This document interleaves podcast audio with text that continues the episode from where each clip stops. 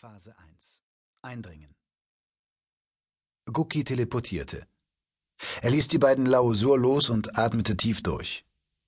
Allmählich machte sich die Anstrengung doch bemerkbar, und er war froh, dass er jetzt eine Weile etwas kürzer treten konnte.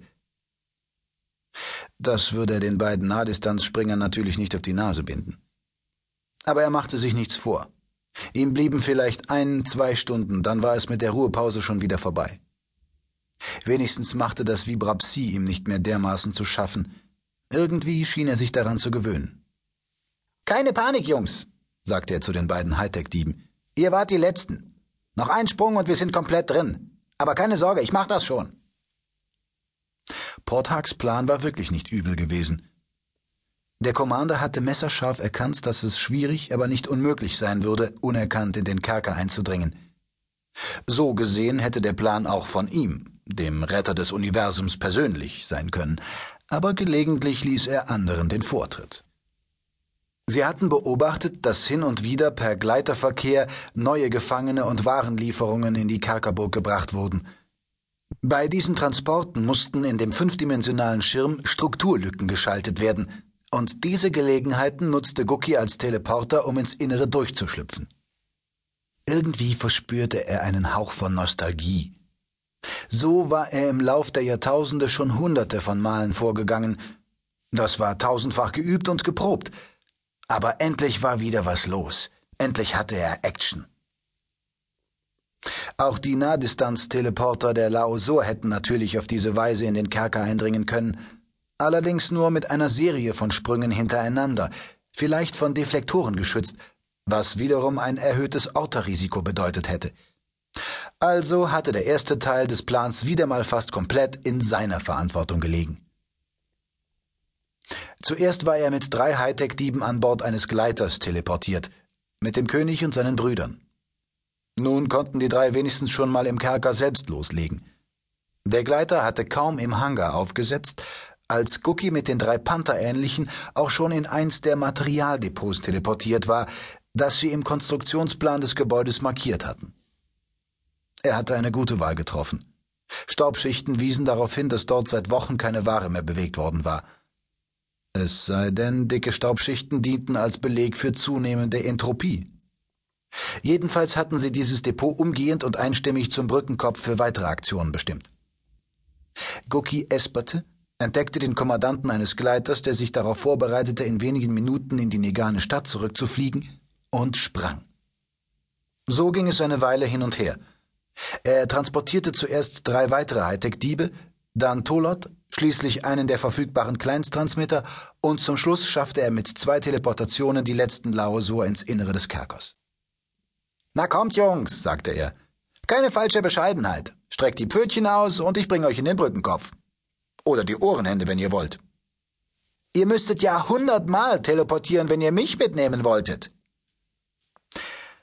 Es konnte nie schaden, die eigenen Qualitäten besonders herauszustreichen. Gucki suchte eigentlich Commander Pothag, wollte aber nicht nach ihm espern, um seine Kräfte zu schonen. Außerdem tat ihm etwas Bewegung sicherlich gut, und so groß war der Brückenkopf auch wieder nicht. Statt Pothag fand er Limbox, den jüngeren Bruder, hinter einem Terminal des Depots. Irgendwie erinnerte der Laosur ihn an ein Kind. Er musste nur einen Computer entdecken und einschalten, und seine Hände bewegten sich mit erratischen Zuckungen. Limbox war es mit Hilfe der übrigen Datenspezialisten bereits gelungen, sich in das interne Netzwerk des Kerkers einzuhacken. Cookies Achtung vor der Nano-Hand stieg. Wir haben Generalin Kamuko gefunden, rief Limbox aufgeregt. Guki tat seinen Enthusiasmus einfach als ein Vorrecht der Jugend ab. Sie befindet sich in exakt jenem Zellentrakt, der im Dossier der Schallzentrale angegeben war. Wie beruhigend, dass sich eure geklauten Daten als zutreffend erweisen, sagte Guki. Mich hat man übrigens auch mal als Meisterdieb bezeichnet. Damals, als der Schwarm die Milchstraße heimsuchte. Doch das interessiert die Jugend von heute sowieso nicht mehr, oder? Wir haben sogar viel mehr herausgefunden. Entweder hatte der Laosur seine Frage aufgrund seiner Begeisterung gar nicht zur Kenntnis genommen, oder er überging sie mit einer Kaltschnäuzigkeit, die sogar den Respekt des Ilz verlangte. Ein nahegelegener Tresor enthält die Besitztümer der verwahrten Gefangenen, darunter auch die der Generalin. Gucki horchte auf. Alle? Das ist den Daten nicht zu entnehmen.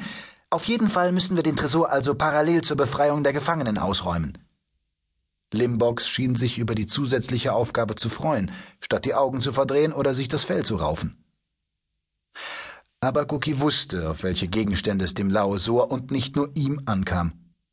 Schließlich hatte die Nanohand sie selbst einmal beinahe gestohlen. Mein Freund, sagte er, nach wie vor gilt. Wir stehen unter hohem Zeitdruck. Die Ankunft Kolteroks ist jede Stunde zu befürchten. Tu, was du mit dem Tresor nicht lassen kannst, aber schaff Commander Pothag her, damit wir sofort und exakt nach Plan die Befreiung einleiten können. Phase 2 Erkundung Guki seufzte. Gebt Pfötchen, sagte er, ergriff die Ohrenhände der beiden Lausur und teleportierte erneut. Im ursprünglichen Plan des Königs war vorgesehen, dass die Laosur mit einigen Nahdistanz-Teleportationen den fraglichen Kerkertrack erreichten und erkunden wollten. Das war bestimmt vernünftig und sicher auch durchführbar, nur hätten sie dann mit ihrer lächerlichen Reichweite ein paar Tage gebraucht, um in die Nähe der Generalin zu gelangen. Also blieb wieder einmal alles an ihm hängen. Er wusste nicht, ob er das gedacht hatte, bevor, während oder nachdem er teleportierte, aber er wusste, was er dachte, als er materialisierte. Ach du dickes Schlangenei! Ein Asomga stand vor ihm, obwohl er das Umfeld seines Zielgebiets ausführlich geespert hatte. Immer wieder Murphys Gesetze, dachte Gucki, zögerte aber die Sache sofort zu bereinigen. Die Lausur spuckten große Töne, sowohl was ihren Plan als auch ihre kriminelle Energie und ihr Computerverständnis betraf. Er wollte einfach mal sehen, wie sie auf diese Herausforderung reagierten. Der quasi humanoid wirkende Reptilienkerkermeister zögerte nur eine Sekunde lang. Plötzlich stand er drei fremden Wesen gegenüber, zweifellos Eindringlingen. Für ihn stand außer Zweifel, dass er alle drei mit dem Assomga-Biss töten musste, doch er überlegte noch, wen er als ersten ausschalten sollte, wer sein gefährlichster Gegner war. Dieses kleine, lustig aussehende, stark übergewichtige Wesen mit dem rotbraunen Fell und dem solitären Beißwerkzeug bestimmt nicht, dachte er, und das tat Cookie weh. Als er mit Perry und Icho in Gloritlin Pals Kabine eingedrungen war und der tumme Beamte endlich nach Hause gekommen war, hatte dieser Ähnliches gedacht.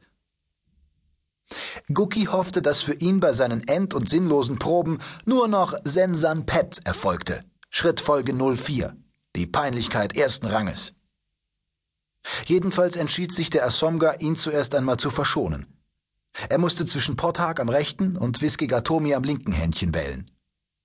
Die beiden waren ja viel gefährlicher als ein kugelrunder, übergewichtiger Ilt. Der Mistkerl von Schlangenmensch hatte tatsächlich kugelrund gedacht. Er entschied sich für Pothag. Der König der Laoso schien gefährlicher zu wirken als sein älterer Bruder, obwohl dieser doch sehr viel massiger war. Kaum hatte der Asomka seine Entscheidung getroffen, griff er den König auch schon mit dem Biss an. Guki war natürlich überzeugt, alles unter Kontrolle zu haben. Er war bereit, jederzeit einzugreifen, wenn es zu brenzlig wurde, doch noch war es nicht so weit. In diesem Augenblick schrie Portag auf und brach zusammen. Mist, verdammter! Dem Ilt wurde klar, dass er zu lange gewartet hatte. Während er überlegte, wie genau er den Asomga ausschalten sollte, sprang Pothags älterer Bruder Whisky Gatomi. Der Mausbiber empfand reine Bewunderung für die Bewegung des Lausur. Geschmeidig, aus dem Nichts heraus, ein Hervorschnellen, das die Gesetze der Schwerkraft zu verhöhnen schien. Die linke Pranke des Lausur schoss in einem unglaublich anmutenden Winkel zur Seite und brach dem fragil gebauten Asomga kurzerhand den Hals. Der Reptiloide war tot, ehe sein Kopf den Boden berührte. Whisky Gatomi war schon immer ein Freund körperlicher Gewalt gewesen, aber seine Methode hatte zumindest den Riesenvorteil, dass der Vorgang nicht geortet werden konnte. Ups, sagte Gucki, ich habe etwas zu spät reagiert.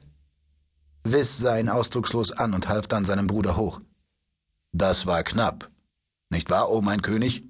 Commander, knurrte Porthag, während dieses Einsatzes firmiere ich keineswegs als König. Ich führe selbstverständlich wieder meinen Diebesrang. Hast du das endlich verstanden, Bruder? Jawohl, mein König.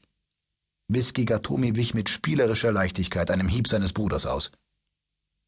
Goki grinste schwach. Der Diebesrang war Potthag mit der Krönung natürlich nicht aberkannt worden. Das hinderte Wiskiger, Tomi und Limbox aber nicht daran, den Bruder höchst despektierlich immer dann als König anzusprechen, wenn Porthag in wenig würdevolle Situationen geriet. Im Gegenteil.